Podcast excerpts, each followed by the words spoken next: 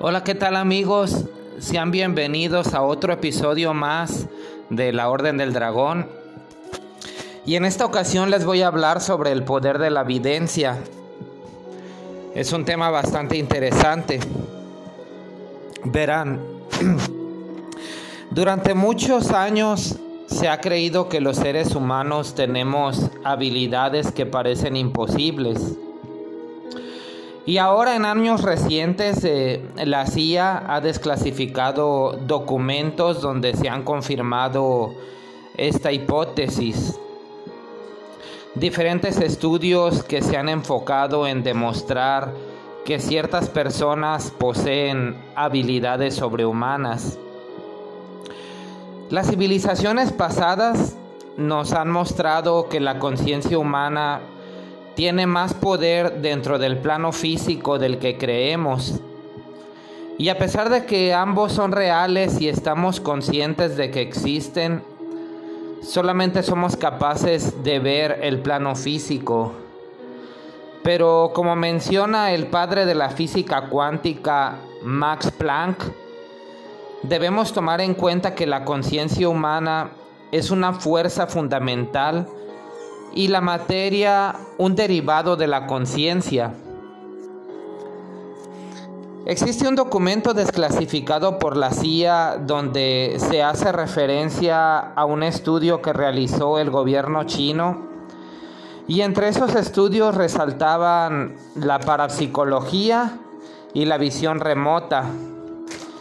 Eh, la telepatía eh, y la psicoquinesis y también la telequinesis. Ese documento se encuentra disponible para todo el público gracias a una ley que existe en Estados Unidos que se llama la Ley de Libertad de Información y en él se encuentran muchos detalles importantes. La visión remota se ha utilizado para resolver crímenes o para ubicar personas desaparecidas.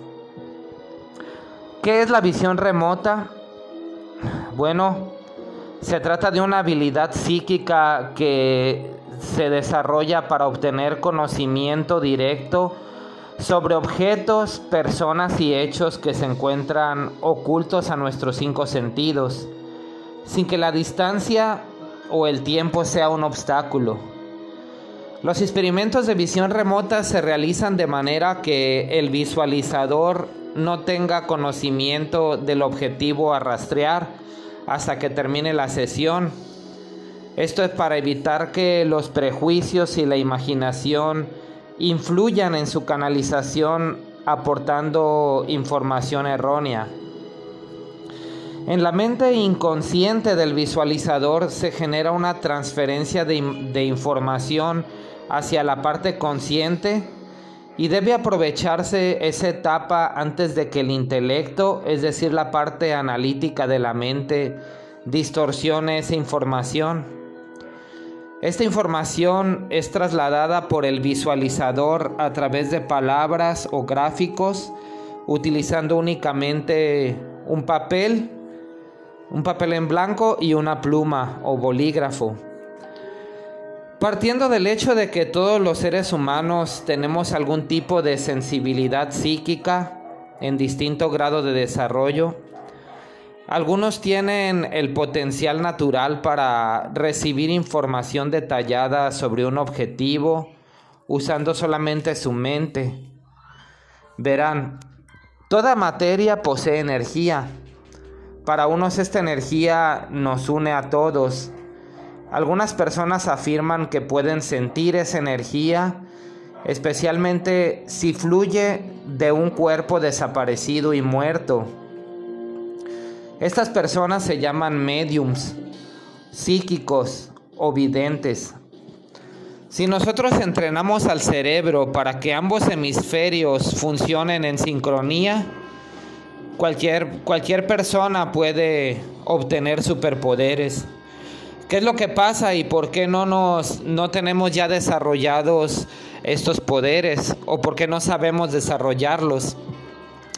Principalmente en las escuelas, sobre todo cuando uno va a la primaria, a la secundaria, no le enseñan a uno a, entrenar o a desarrollar la parte sensible del, del, cerebro, o sea, el hemisferio izquierdo, sino solamente nos enseñan a desarrollar la parte analítica, nos, nos enseñan a memorizar un montón de datos eh, en la mente, pero no nos enseñan la capacidad de, de análisis y la parte sensible. Según Alan Kardec, eh, Alan Kardec es un gran espiritista. La mediumnidad es una facultad propia del ser humano y son pocas las personas que no lo poseen en ningún grado o en ningún rasgo esa cualidad. Sin embargo, cada uno tiene su sensibilidad distinta y Alan Kardec los ha clasificado según sus facultades. Vamos a ver a continuación cuáles son los más comunes. En primer lugar, vemos que existen mediums de efectos físicos son aquellos que tienen la facultad de producir fenómenos físicos como movimientos de cuerpos inertes, ruidos, etc. En segundo lugar están los mediums sensibles, que son los que pueden percibir espíritus a través de la vista o por la sensación de un contacto físico. Ellos pueden determinar la naturaleza de un espíritu según los síntomas que puedan producirles en su cuerpo. En tercer lugar están los mediums auditivos. A esa facultad se le llama clariaudiencia. El medium es capaz de oír una voz interior que les habla directamente o también exterior que, que suele ser tan clara como una persona viva. O sea, ellos sienten que alguien les habla. También este, es, esa voz que escuchan puede ser eh, incluso muy nítida y pueden hasta entablar una comunicación fluida por su tono de voz. Hay veces que puede resultar agradable si el espíritu es, fue de alguien que haya sido amable, pero también puede significar una tortura si, si escuchan a un espíritu perverso y que solo desea joder. También están el otro tipo de mediums que son los mediums parlantes y son los que permiten que los espíritus utilizan sus cuerdas vocales sin que tengan control o conocimiento de lo que se expresa. O sea, este tipo de mediums entran en un tipo de trance y se dejan llevar y el espíritu controla sus cuerdas vocales para que a través de esa persona esa persona habla a través de ellos. También hay otro tipo de mediums que son los mediums videntes y son los que están dotados de una facultad especial de poder ver espíritus. Algunos gozan de esa facultad en estado normal cuando están perfectamente despiertos y conservan el recuerdo de lo que ven. También hay otro tipo de mediums que son los mediums psicográficos. Y este tipo de mediums tienen la capacidad de canalizar a través de la psicografía o escritura automática, así como un medium muy famoso brasileño que se llama Chico Xavier. Y Chico Xavier lo que hacía era que a través de la escritura podía recibir mensajes de personas del más allá e incluso escribir libros. Un medium puede poseer más, más de una cualidad descrita anteriormente y cuando se trata de alguien con capacidades muy desarrolladas se le suele llamar paragnosta. En la antigüedad, en los antiguos, en las antiguas comunidades primitivas, existían personas que profundizaron en los secretos de la naturaleza esas personas se distinguían de los demás en sus pequeñas sociedades y fueron los que iniciaron el culto a la naturaleza. Estas personas especiales se le conoce como chamanes. a quienes los gobernantes asignaron roles importantes de mucha responsabilidad, porque ellos mediante sus rituales influían en las decisiones que determinaron el futuro de los pueblos. Y pues los chamanes ideaban métodos para entrar en trance en base al ritmo de tambores, porque en ese estado evocaban visiones o alucinaciones que les permitían obtener información sobre hechos futuros, tratamiento de enfermedades o hasta encontrar personas desaparecidas.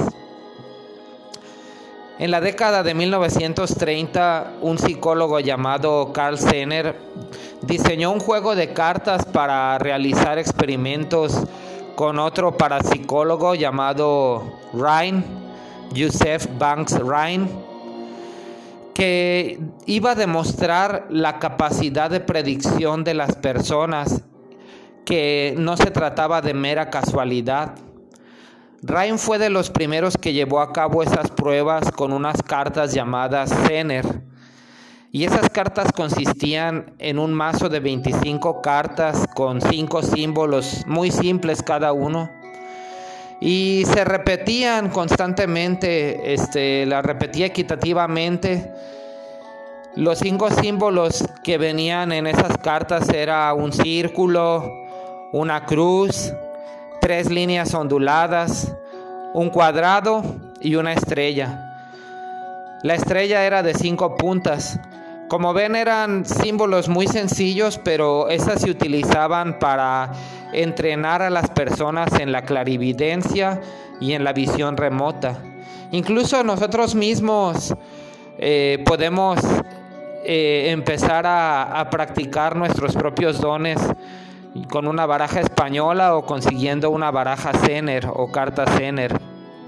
Bueno, también influye mucho el empezar a, desintoxicarnos porque lo que bloquea un poco lo que es nuestro tercer ojo es la intoxicación del cuerpo. Pues el experimento es muy sencillo, este, el, experimentador toma una tarjeta de, de un paquete, y, este, y observa el símbolo detenidamente y registra la respuesta de la persona que está siendo examinada, que tendría que adivinar cuál de los cinco símbolos está en la tarjeta que se está viendo.